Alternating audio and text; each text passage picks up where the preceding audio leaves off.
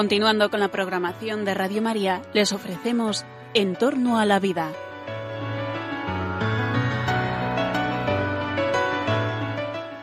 Es un espacio dirigido por José Carlos Avellán y Jesús San Román.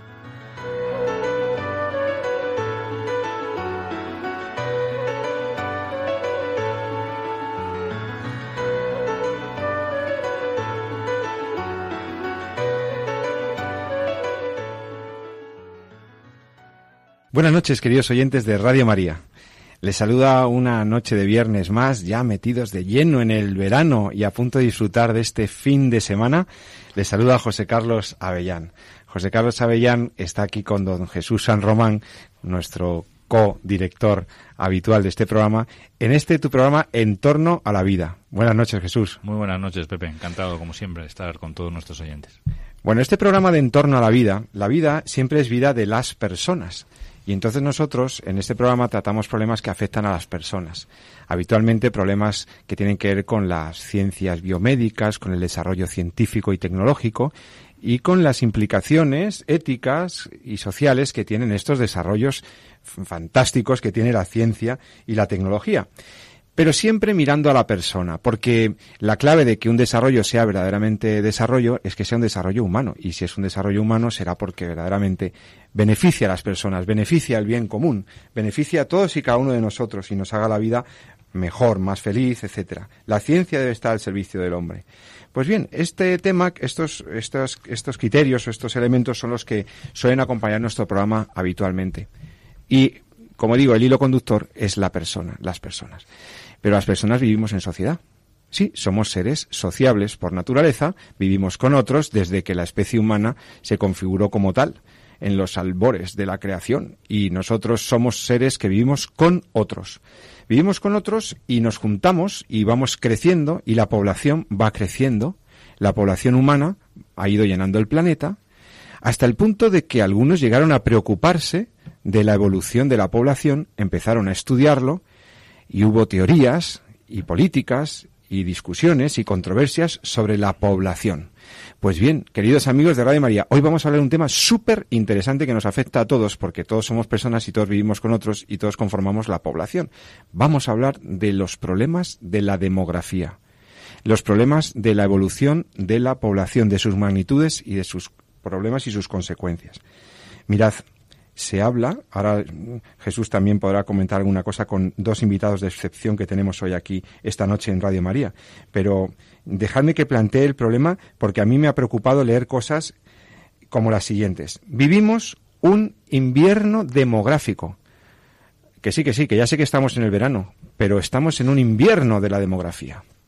Esto significa que las cifras, las macrocifras sobre la evolución de la población hablan de un gravísimo descenso de la natalidad, sobre todo en Occidente, en los países de nuestro entorno y en particular y señaladamente en España, que hay un envejecimiento general de la población porque las personas afortunadamente tendemos a vivir más, pero al mismo tiempo nacen menos niños, las personas es verdad que se mueren menos, pero como nacen menos, no hay reposición poblacional. Lo que llaman la tasa de reposición está por los suelos se mezclan problemas eh, ecológicos, se mezclan problemas económicos, migratorios en todo este problema y al final lo que tenemos es que se habla de suicidio demográfico de Europa.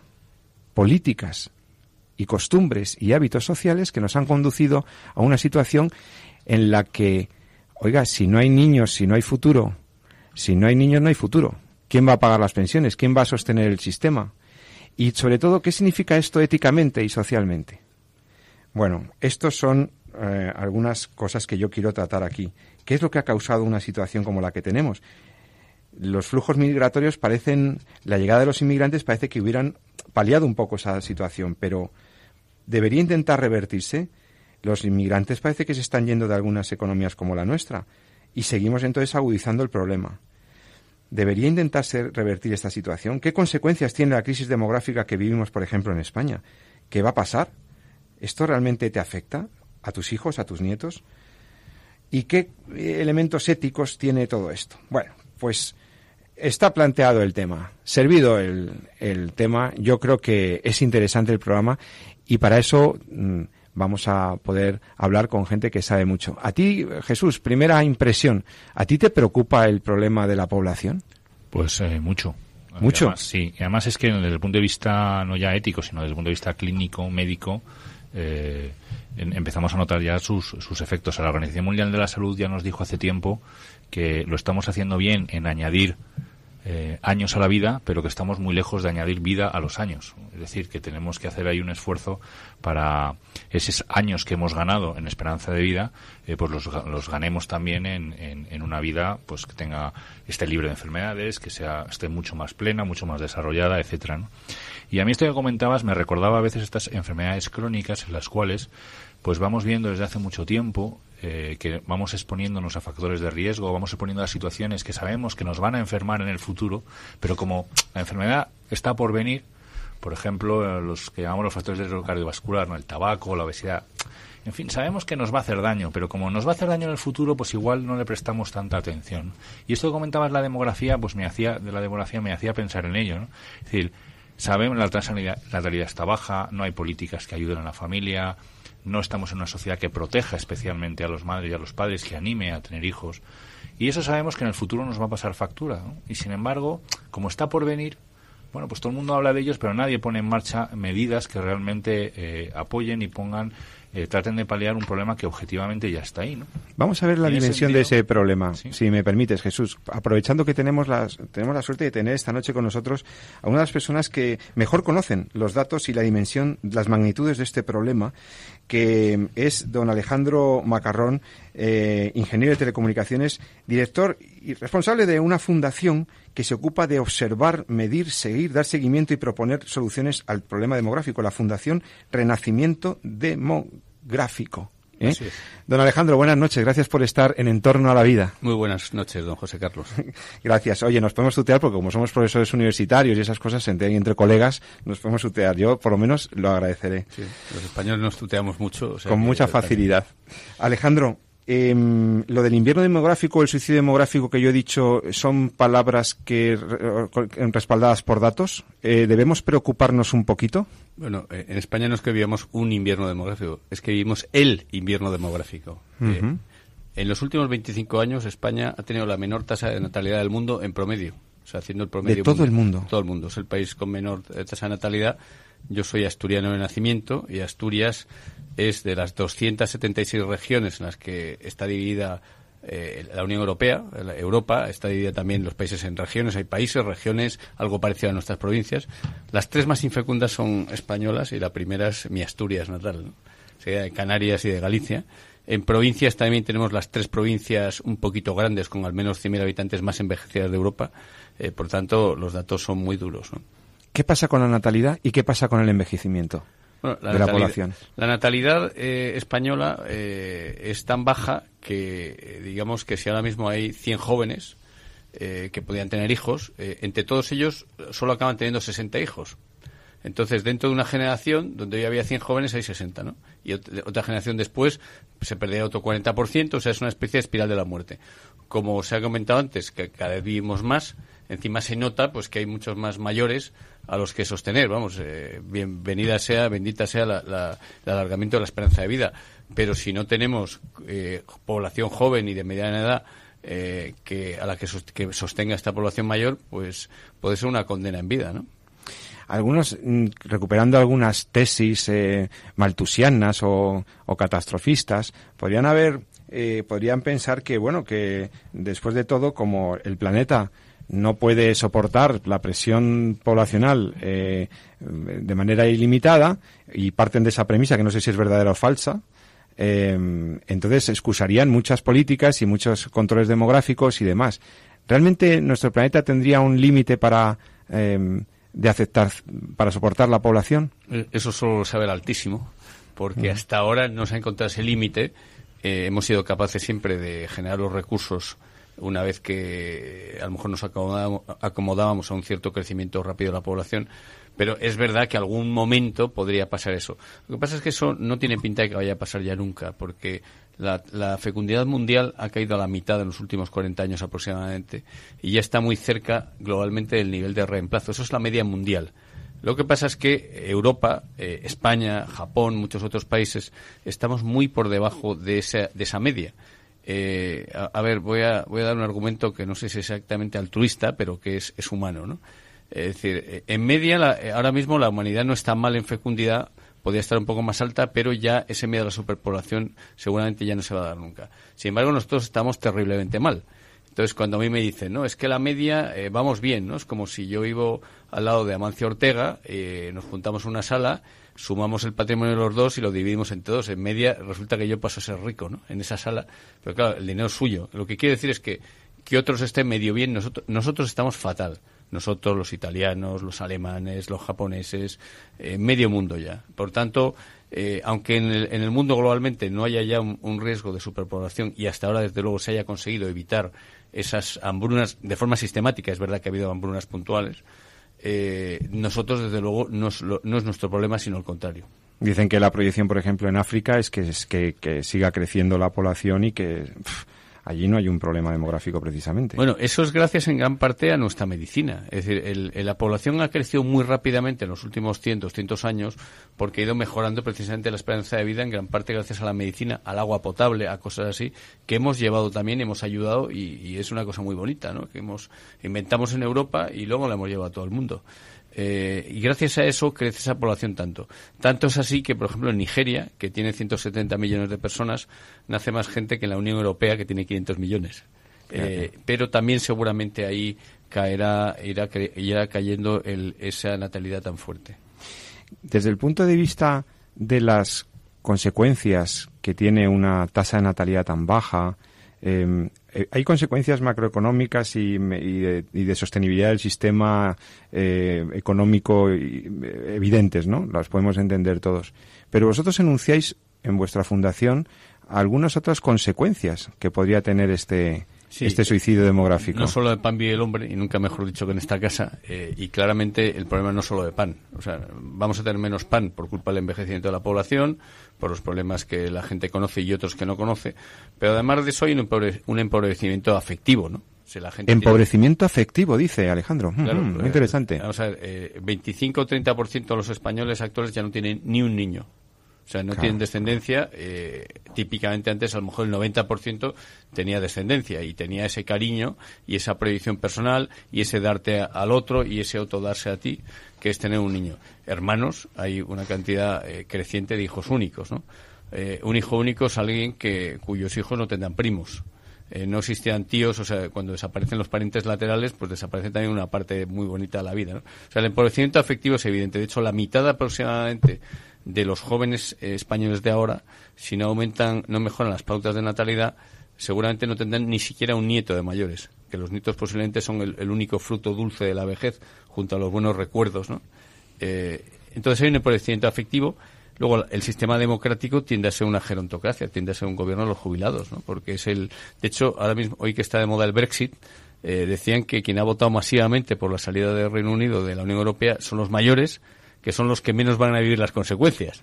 Claro, es decir, los jóvenes han votado masivamente por eh, un Reino Unido insertado en Europa, en la comunidad global a través de la Unión Europea, y curiosamente los mayores, que lógicamente van a vivir menos porque se morirán antes que los jóvenes, son los que han condenado, entre comillas, a los jóvenes a estar fuera de lo que ellos querían. Y luego, ya desde el punto de vista que llamaríamos geopolítico, desde luego eh, Europa y España en concreto tendemos a relevancia, ¿no? Porque eh, nuestro peso en el mundo es eh, menor y menor y menor demográficamente. Gracias a Dios se están desarrollando los demás países y antes, digamos, sobresalíamos no por números, sino por calidad, eh, más productividad, pero ahora mm, los otros también están como nosotros. Lo que quiero decir es que, aunque eso para mí no es lo más importante, para mí, de las consecuencias que comentábamos, creo que es la del empobrecimiento económico, pero el afectivo, el de proyección personal, el de no completar una vida con niños, creo que es posiblemente más importante. ¿Y podemos fiarlo entonces a que vuelvan los inmigrantes?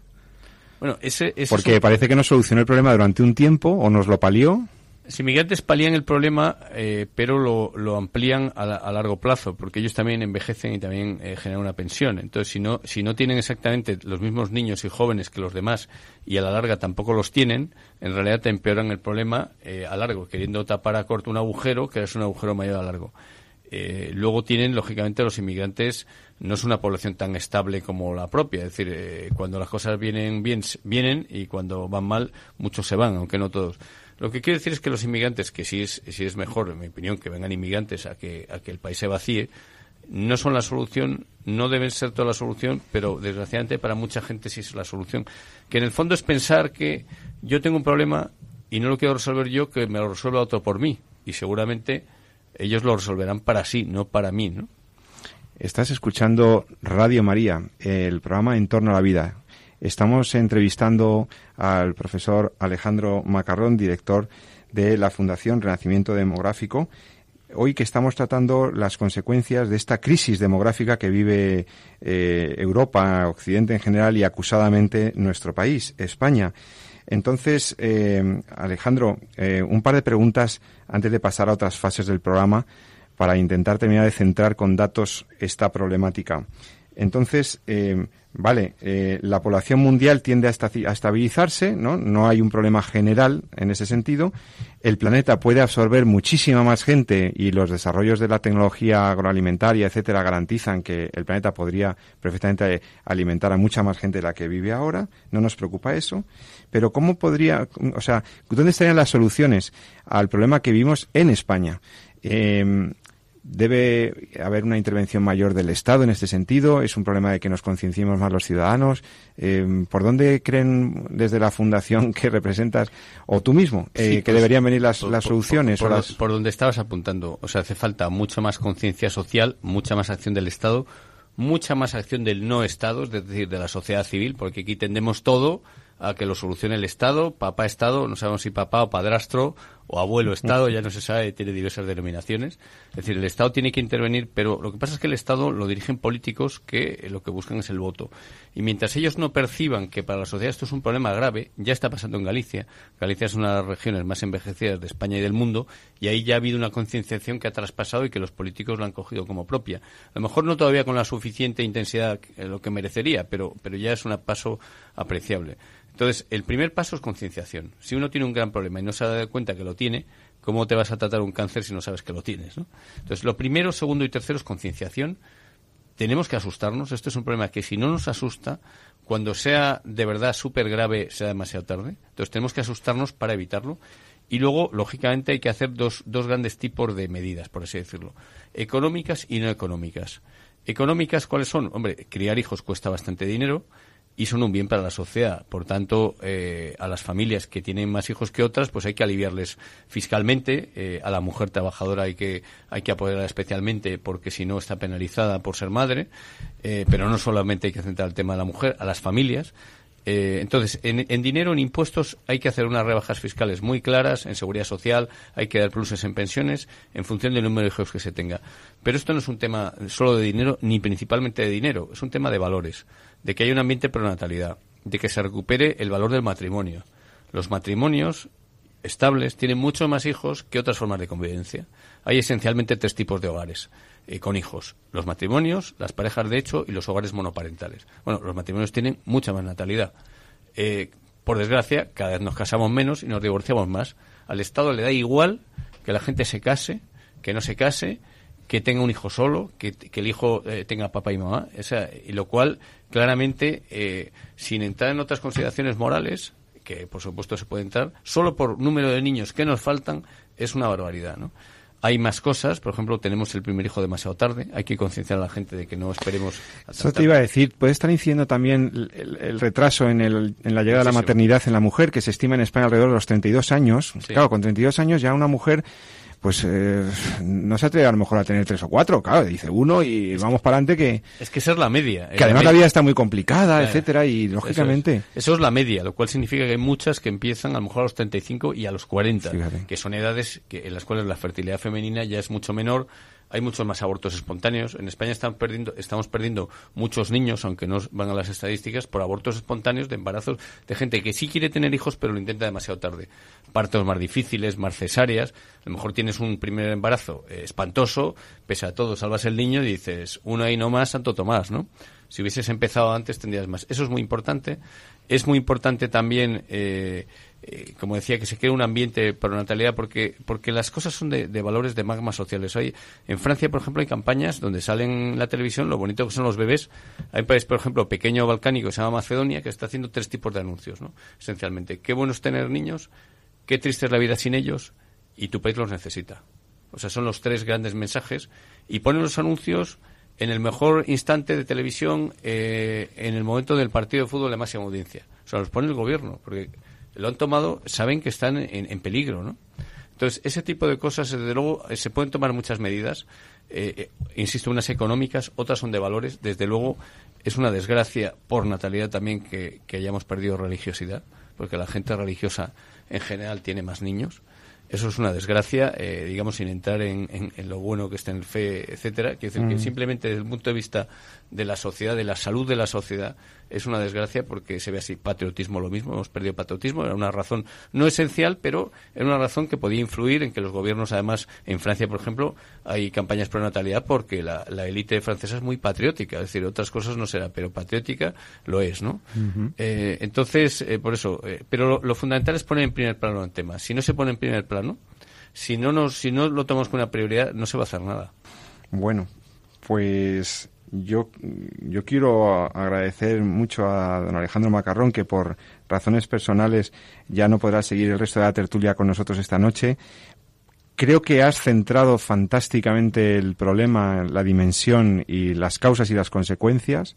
Y ahora nosotros mm, vamos a quedarnos eh, analizando, comentando algunos vectores y algunos aspectos que has, que has dejado muy bien agradeciendo mucho a don Alejandro Macarrón, eh, director de Fundación Renacimiento Demográfico, su presencia hoy en los micrófonos de Radio María. Muchas gracias, Alejandro. Bueno, muchas gracias a vosotros. El agradecimiento también es mío y, saludos a los oyentes y que, y que los que puedan tener niños que se animen y los que ya los han tenido que animen a los demás y apoyen, ¿no? Que eso es lo que se trata. Muchas gracias. Este es un tema de valores, este es un tema de humanismo, de cultura y no solo de políticas económicas.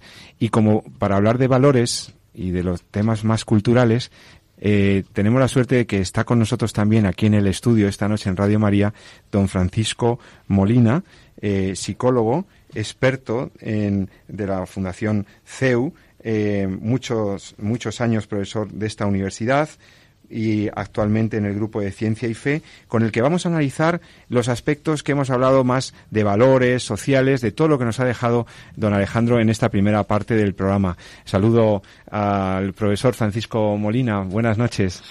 Buenas noches, muchas gracias por invitarme a este programa.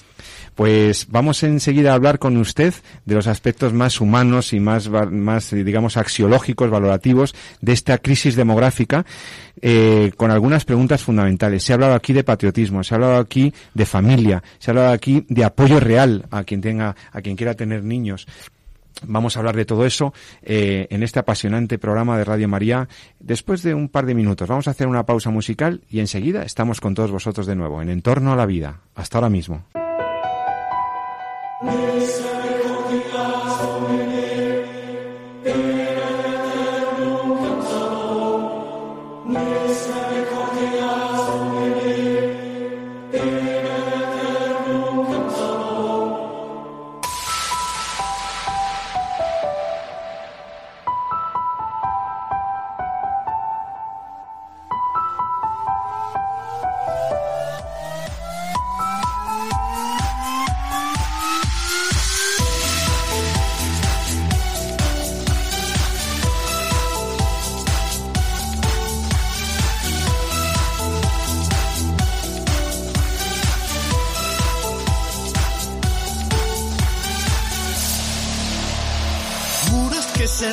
rompen con el perdón.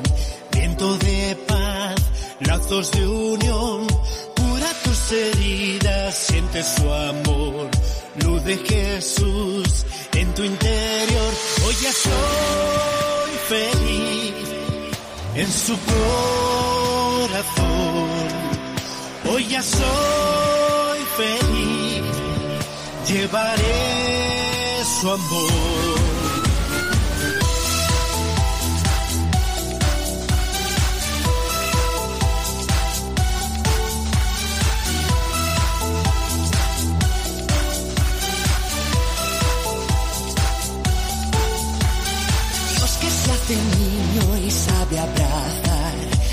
Bendecir y perdonar. Hijo de María que se hace pan, fuerza nos da para cantar. Hoy ya soy feliz en su corazón. Hoy ya soy feliz, llevaré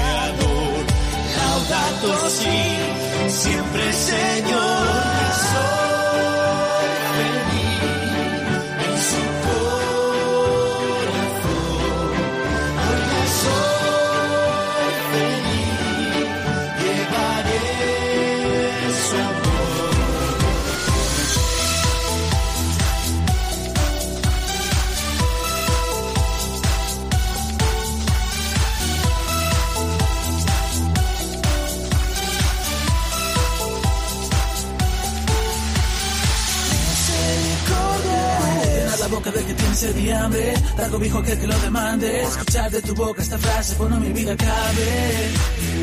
Y aquí benditos de mi padre. Vestir al desnudo no quedará de Visita al enfermo los brazos del padre. Obreros son pocos, la mía siempre es mucha. Misericordia, hermano, escucha. Del polvo vinimos, huesos de mis huesos. Amando al de al lado, socorriendo a los presos. Enseñar al que no sabe, pues si no conocen, ¿cómo quieres que alaben? Dar buen consejo al que lo necesita, cuando el camino tuerce y todo se complica. Con amor, con alegría de manos, corregimos a los equivocados. Las injurias, las ofensas perdonamos, el consuelo procuramos alcanzado. Los pacientes salvan a la humanidad, levantarnos fortalece la humildad. Soportarnos la flaqueza sanará, muerte luego brotará, brotará fraternidad. Rezar por los hermanos, tomarnos esto en serio, que sea la caridad y el amor siempre su centro. Al final de este destierro, enterrando aquí sus cuerpos, pidamos por sus almas para que lleguen al cielo.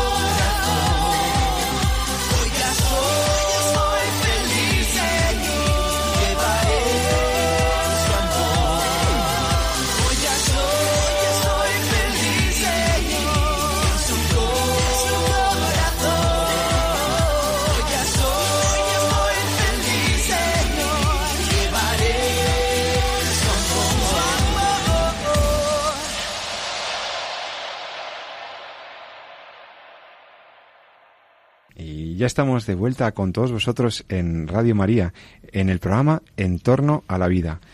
Hemos estado hablando durante la primera parte de nuestro programa de hoy de las dimensiones de un problema que tiene España y que tiene prácticamente todo el mundo occidental, pero sobre todo algunos países europeos.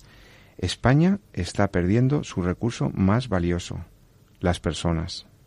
Somos menos y cada vez somos más viejos. Y a la vista de la agenda política y de lo que parece que preocupe al Estado, no se están poniendo quizá las medidas suficientes para paliar lo que es un problema grave para las futuras generaciones.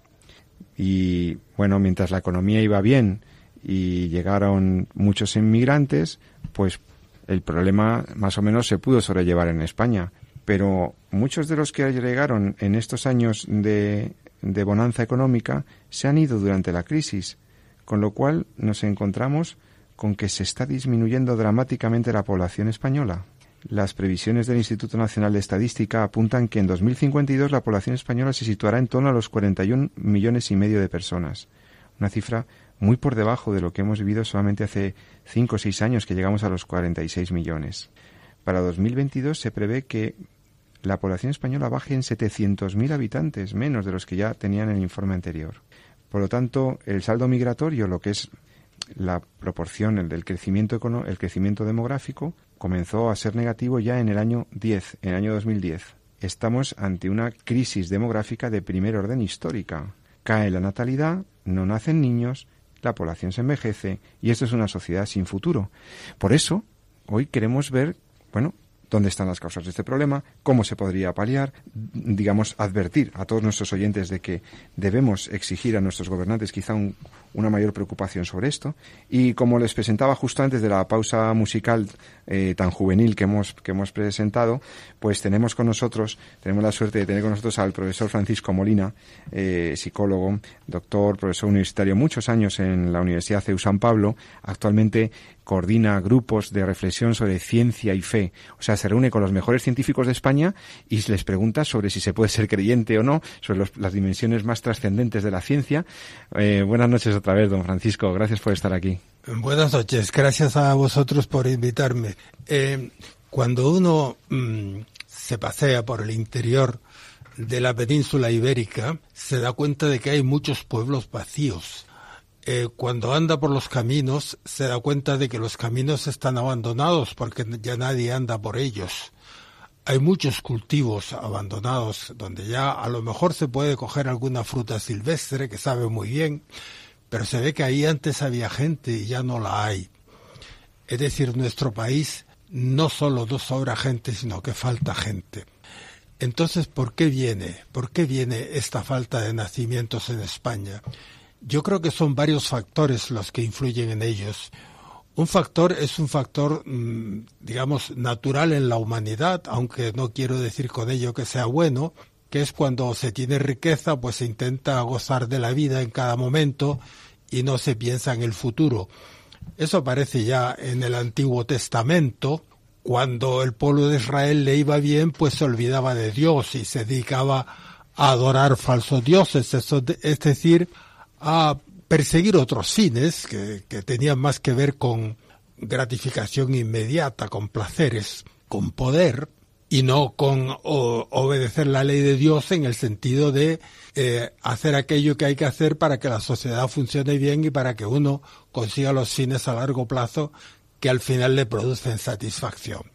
Bueno, pues eh, como vemos esa tendencia es muy antigua. Contra eso, pues ha estado la religión que le dice a uno lo que debe de hacer en cada situación, aunque tenga tentaciones. ¿Qué son las tentaciones? Vamos a ver. Todos tenemos fines a largo plazo, que son los que nos pueden producir satisfacción cuando miramos hacia atrás en la vida y decimos, hombre, pues esto lo he hecho bien y lo otro lo he hecho bien.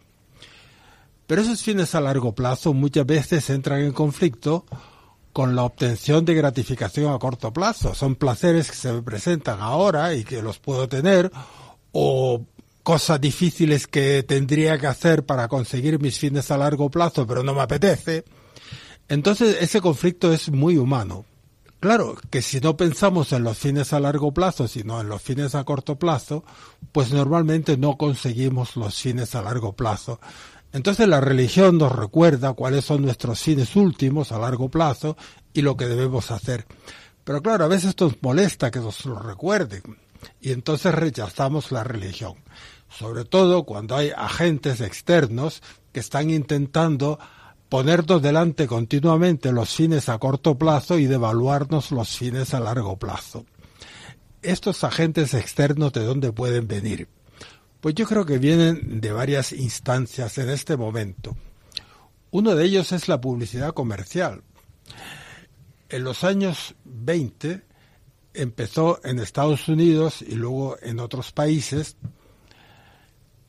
la productividad a desarrollarse de tal manera que la población ya no absorbía los productos. Entonces se hizo una campaña comercial muy bien pensada para cambiarle los valores a la gente. En aquel momento en Estados Unidos los valores principales eran trabajo, ahorro, seriedad, familia, etcétera, etcétera, y se empezó a cambiarles la mentalidad para que le dieran más valor al consumo. Entonces se intentó y poco a poco se consiguió hacer ver a las personas que la felicidad se consigue a través del consumo. Ese es el consumismo occidental. Ajá. Bueno, ese es un problema de verdad verdaderamente general y que podemos reconocer fácilmente. Nos hemos hecho muy consumistas y bastante materialistas. Sí, bueno, pues sí, ese cambio de valores. Eso tiene su origen en la publicidad comercial que necesita vender porque ya se produce mucho más de lo necesario. Entonces se quiere que la gente consuma más de lo que necesita y para eso se le crea insatisfacción con lo que tiene una insatisfacción artificial, ¿eh? lo cual esa insatisfacción pues va contra la felicidad que todos buscamos. Yo no digo que haya sido un efecto buscado en cuanto a disminuir la población, pero sí en cuanto a vender más. Y tiene como resultado que nos concentremos en los placeres a largo plazo y en el consumo en detrimento de la reproducción. Eso es un primer punto muy importante, sí, sí. Uno de los aspectos. Otro aspecto es importante es em, el maltusianismo que viene desde siempre, bueno, desde muy antiguo. En Malthus se ya empezó a tomar una especie de intento de cariz científico apoyado en los estudios de Galton, que era primo de Darwin, y que propuso ya que, ya que las características también las mentales se heredan, pues había que intervenir en la selección del ser humano, con lo cual había que ir eliminando a aquellos que fueran menos capaces, según sus criterios, y e ir fomentando la reproducción de aquellos que fueran más capaces, siempre según sus criterios, claro. Claro. Entonces, eh, esto tuvo un gran auge en los años 20 en Estados Unidos, donde se empezó a eliminar pues aquellos que se consideraban menos capaces, pues em, criminales, eh, enfermos mentales y otros, donde da la casualidad de la que la gran mayoría eran o, negros o, de origen hispanoamericano. ¿no? O sea, el gran objetivo era eh, reducir esas partes de la población que se consideraban inferiores, inferiores para que y para que aumentara el porcentaje de los otros, porque según Darwin la extinción de un grupo no se produce porque el otro los mate, sino porque se reproducen menos, mientras que el otro se reproduce más. Entonces la cosa era evitar que esos se reprodujeran para que los otros se reproduzcan más y así esos supuestamente inferiores se extinguieran. Bueno, ese programa se retomó en la Alemania nazi, donde primero que nada se extinguió a los enfermos mentales de todo tipo y luego a otros a los que se declaró inferiores, como fueron los, los judíos, los gitanos e incluso a, muchos cristianos. Bueno, em, esto se desacreditó por los, eh, las barbaridades que cometieron los nazis, pero luego ha surgido de nuevo. Y dentro de esa tradición está el aborto. Profesor, ¿qué tendría que ver el aborto precisamente con esta crisis demográfica y con esta cultura? Efectivamente, pero quiero decir más. Hay un informe del año 75 encargado por el secretario de Estado norteamericano Henry Kissinger sobre los peligros que amenazan al bienestar de los Estados Unidos de América. Entonces, en ese informe que se puede bajar en Internet, porque está desclasificado, tiene 120 páginas en inglés, en inglés oficial de Estados Unidos, ¿no? que ellos llaman oficialís, ¿no? Bueno, pues ese informe dice claramente que el aumento demográfico es un peligro para el bienestar de los Estados Unidos y de otros países desarrollados. Es un problema, fíjese. Sí, el informe Kissinger. Eh, también recomienda una serie de medidas, como la promoción de, los anticonceptivos. También dice que hay que actuar sobre la cultura para que la gente tenga como modelo el tener familias pequeñas. También dice que hay que actuar no de manera que sea el, el, gobierno de Estados Unidos el que aparece como detrás de eso, sino a través de las instituciones internacionales.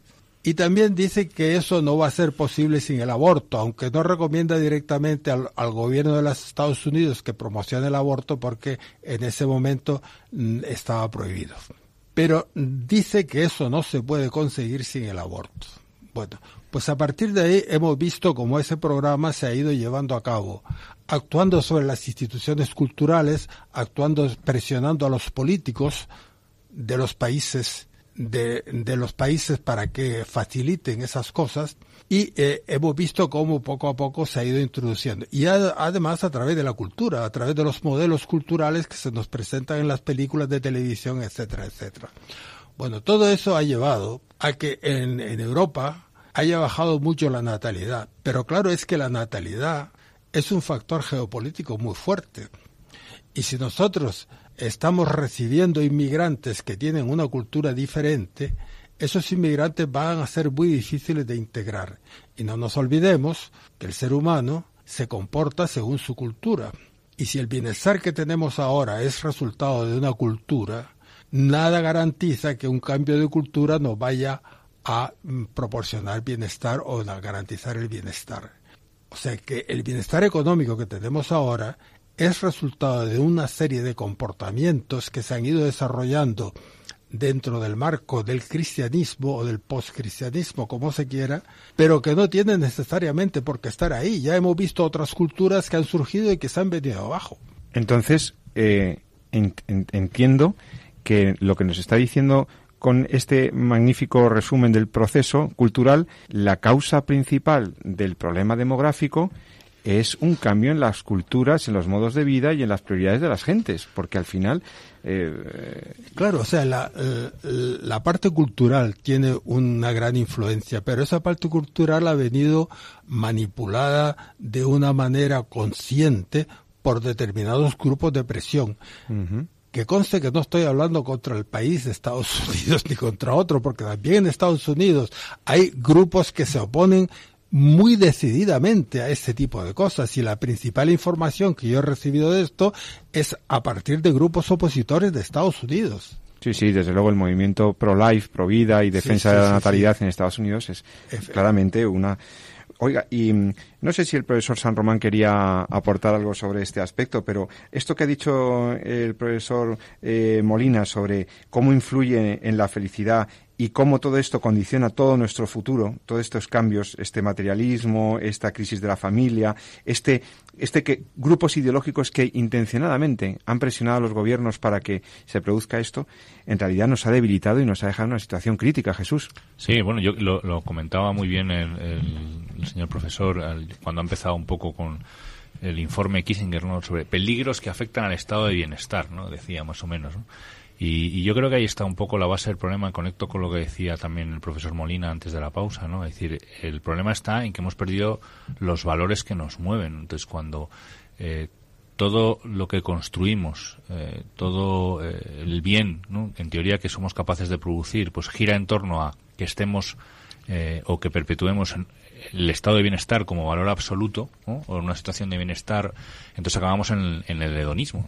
Claro, entonces ahí perdemos, o sea, el, el, el, el, tener hijos se ha convertido ahora mismo en algo que, que incluso te, te, si no es admiración, poco más o menos que te, te riñen. ¿no? Y por sí. a mí, como uno tenga más dedos, que le riñen tus compañeros. ¿Cómo es posible que seas padre de familia numerosa? Casi ah, que te lo reprochan. Y, entonces, claro, ¿y qué ha pasado en la mentalidad? Comentaba, ¿qué ha pasado en la cultura? ¿no? Para que en, en, tan poco tiempo, porque tampoco ha sido tanto tiempo en la historia de, del ser humano, ¿no? hayamos visto algo que era una riqueza, algo que formaba parte de, de, de- de un bien mayor de la sociedad en conjunto, que era el tema de las, las familias, no la familia, el, la- el tener hijos, el, el- el educarlos, el, núcleo social de la familia, esto que tan, también ha defendido nuestro querido San Juan Pablo II, ¿no? La familia como y el Papa emérito y el actual, ¿no? Y en tanto tiempo la Iglesia haya pasado a ser algo que hay que limitar. Porque incluso te riñen como lo aumentes, ¿no? Y parece como que estás poniendo en peligro algo, ¿no? Y ese algo es eh, esto que llamamos a veces el estado de bienestar malentendido, ¿no? Pues está bien, está bien buscar el, el- el bien común y está bien encontrar y construir una sociedad que permita que nos desarrollemos como persona, ¿no? Pero si al final eso llega a un momento dado en que se hipertrofia de tal forma, se exagera de tal forma, se saca de su contexto, que lleva a limitarnos al desarrollo como persona y al núcleo básico de la sociedad que es la familia, pues entonces mal vamos, ¿no? Y si además pues lo hacemos sobre la base eh, de, de herramientas que constituyen un ataque directo a la dignidad y a la vida, pues como puede ser la anticoncepción o el aborto, como comentaba el profesor, pues entonces hemos empezado esa pendiente descendente que nos lleva al abismo, ¿no? Y acabaremos pues también con la eutanasia en el futuro porque es que no queda de otra, ¿no? Entonces, eh, la solución a esto, bueno, pues están las herramientas que comentábamos antes de la pausa, esas políticas eh, que requieren un poquito el eh, y que estaban haciendo, por ejemplo, comentaba el profesor en Macedonia, que es a fomento de la pero eso solo se acoge por la sociedad si precisamente hemos trabajado esa cultura, hemos recuperado esos valores que nos hacen entender que la vida humana y la familia es un bien eh, que debemos eh, proteger y sobre el que se asienta toda nuestra realidad. ¿no? Al menos, eh, al menos yo creo que, que es la base. No es muy difícil, es muy difícil transmitir el mensaje de que la vida es digna en sí misma, de que el hombre tiene una dignidad que le es propia, si no entendemos que el núcleo de nuestra, como has empezado el programa, ¿no? el núcleo de nuestra relación social es la familia. Algo está pasando en el mundo cuando grandes economías y grandes potencias, eh, no solamente europeas, eh, están volviendo, están cambiando sus políticas tradicionalmente antinatalistas y están volviendo a políticas de fomento Sí, pero de la eh, natalidad. fíjate que en eso Y yo eso- echo de menos precisamente el efectivamente y de hecho en, Su- en Suecia ya están saliendo anuncios que incluso Bueno, lo de China, invitan- lo de que China. invitan a, a- a- incluso a, a tener relaciones no para, tener- para aumentar la, la- la natalidad no pero eh, me da me da la sensación de que estamos construyendo la casa un poquito por el tejado no es decir nos hemos dado cuenta del problema al cual nos ha llevado esta percepción que hemos tenido de, de- nuestra sociedad como tal de esta perpetuación de este hedonismo de este, de este estado de bienestar y, ya nos estamos dando cuenta a dónde nos está llevando pero en lugar de decir bueno rehaga- rehagamos el camino, ¿no? Eh, recuperemos un poco los, los valores que hemos perdido y que nos están llevando a esta situación, estamos hablando como de poniendo parches, ¿no? Es decir, aquí hay que darle una limpieza a los bajos del barco, ¿no? No basta solamente poner tapones donde hay vías de agua porque al final se abrirán otros más grandes, quiere decir, o,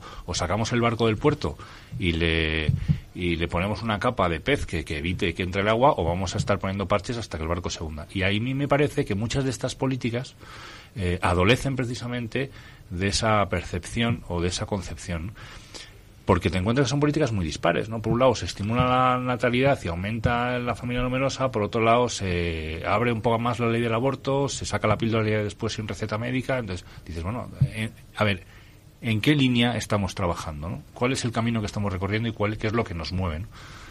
Doctor Molina.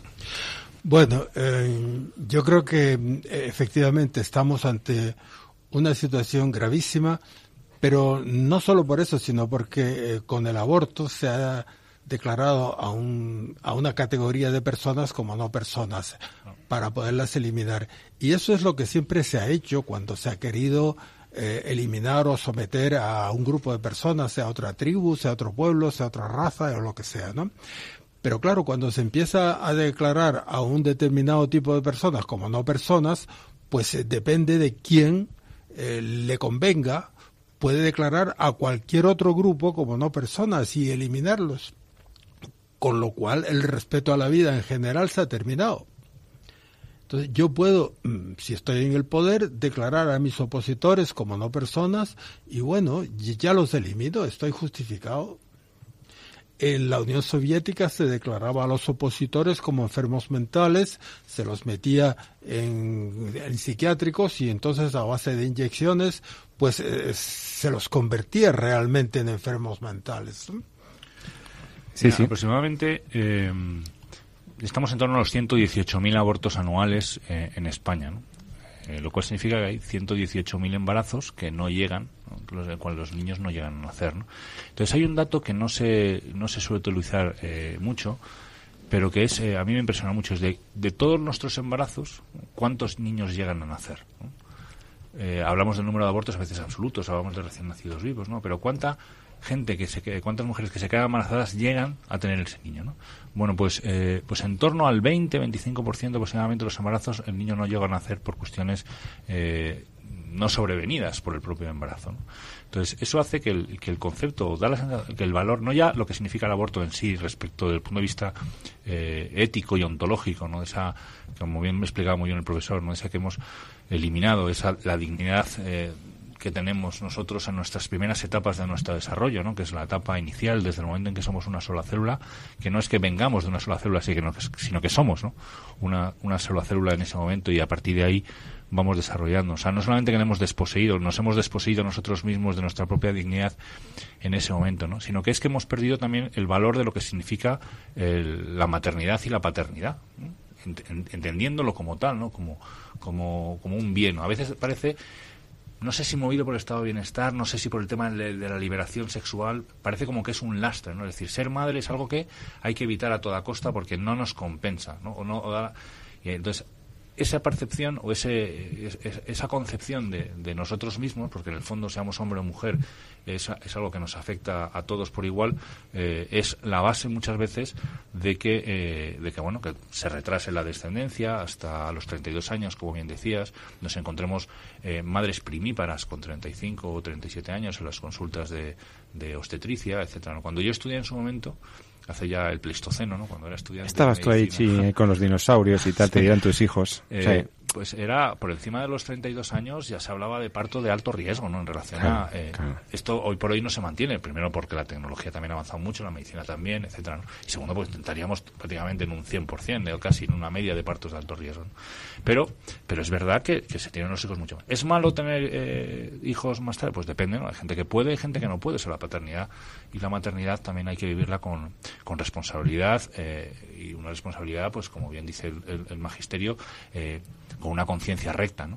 Pero eh, está claro que ya hemos, ya hemos perdido, yo creo, un poquito el, sentido de, lo que significa el, tener hijos y lo que es la familia, ¿no?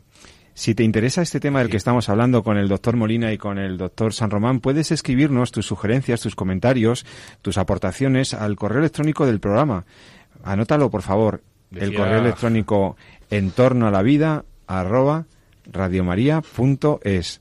Estás escuchando Radio María. En los últimos minutos de nuestro programa quiero, quiero que los profesores aquí presentes ya somos conscientes de la gravedad del problema. Hemos identificado además algunas de las causas más importantes de esta crisis de la natalidad, que duda cabe que el aborto, las políticas antinatalistas, ese cambio en la cultura moderna que nos ha hecho quizá demasiado comodones o, quizá demasiado hedonistas, no sé cómo decirlo, y probablemente una falta de apoyos decididos desde el Estado a unas políticas familiares, etcétera, nos han llevado a la situación del invierno y cuasi suicidio demográfico que vive nuestro país. Por lo tanto, estamos en una situación límite, somos conscientes, nuestros oyentes ahora ya están con los números porque hemos tenido expertos que nos han calibrado el problema. Pero yo ahora quiero que, bueno, pues que digan ustedes a las personas, a las familias, eh, una, una palabra de ánimo y de optimismo ante, ante el futuro. Está claro que esto no nos lo van a resolver nuestros queridos vecinos, los inmigrantes que han venido y que estarán por venir. Está claro que las sociedades occidentales tienen que replantearse esto de una manera responsable. Probablemente hay mucho del cambio cultural que exigía el profesor Molina, ¿no? Yo estoy muy de acuerdo con él, este individualismo de quien dice, yo monto mi familia como la quiero, que yo ahora quiero, eh, como si el hijo fuera una sola cosa, un beneficio solo para ti y una cosa de la que solo te desocupar ocupar tú. No, no, no, tenemos que ir a una sociedad que sea más comunidad, ¿no? Eh, tu familia me importa y tu hijo me importa y nos importa a todos y tu hijo es un bien, no solo, no solo para ti, eh, para ti que lo has tenido y que Dios te ha bendecido con él, sino que es un bien para la sociedad vivimos en una comunidad o intentamos hacer comunidad.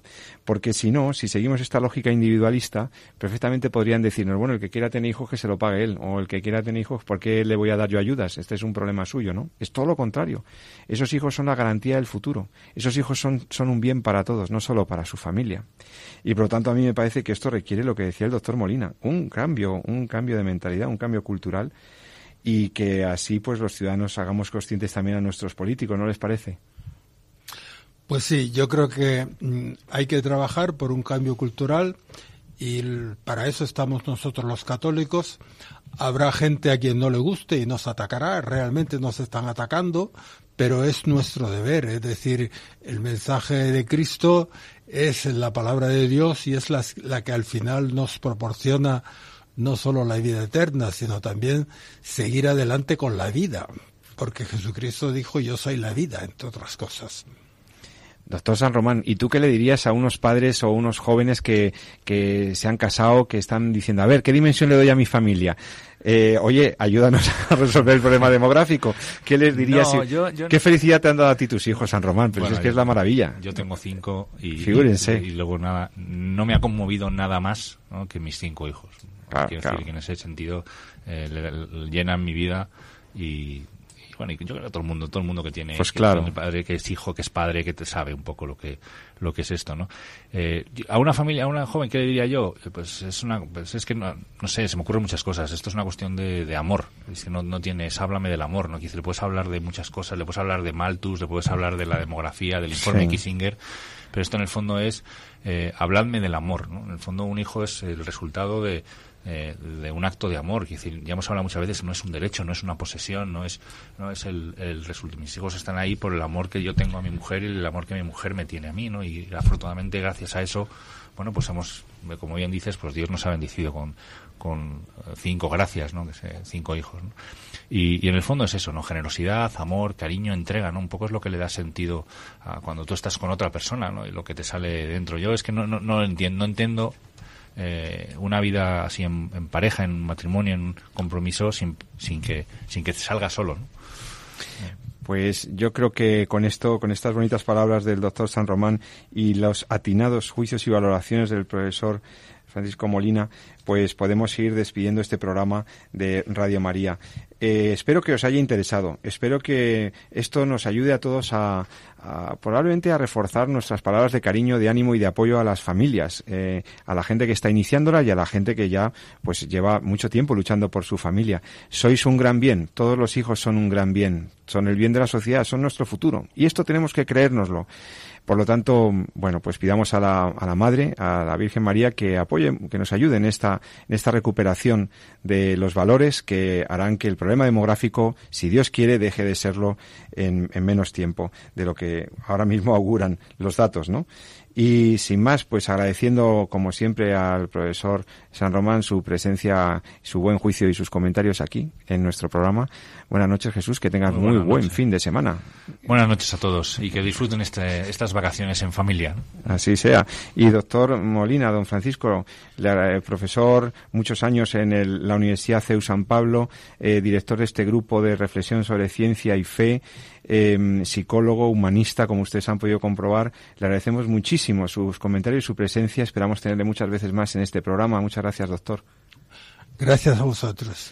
Y a todos vosotros os, os deseo que tengáis también un fin de semana, que disfrutéis mucho de este veranito. Si cogéis vacaciones, pues que disfrutéis eso, disfrutéis de los hijos y disfrutéis, pues oye, eh, todo lo que podáis con bien y con salud. Y que los hijos cuiden a sus Y padres. que los hijos ¿no? cuiden a sus padres también, que, que hagan el favor, que son épocas difíciles esto de las vacaciones, ¿verdad? Para la convivencia y demás, y que los hogares cristianos pues también sepamos dar testimonio de eso.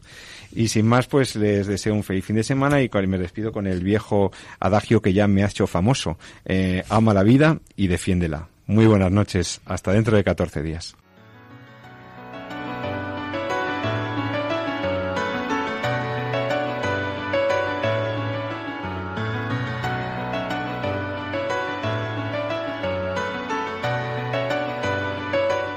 Han escuchado En torno a la vida con José Carlos Avellán y Jesús San Román.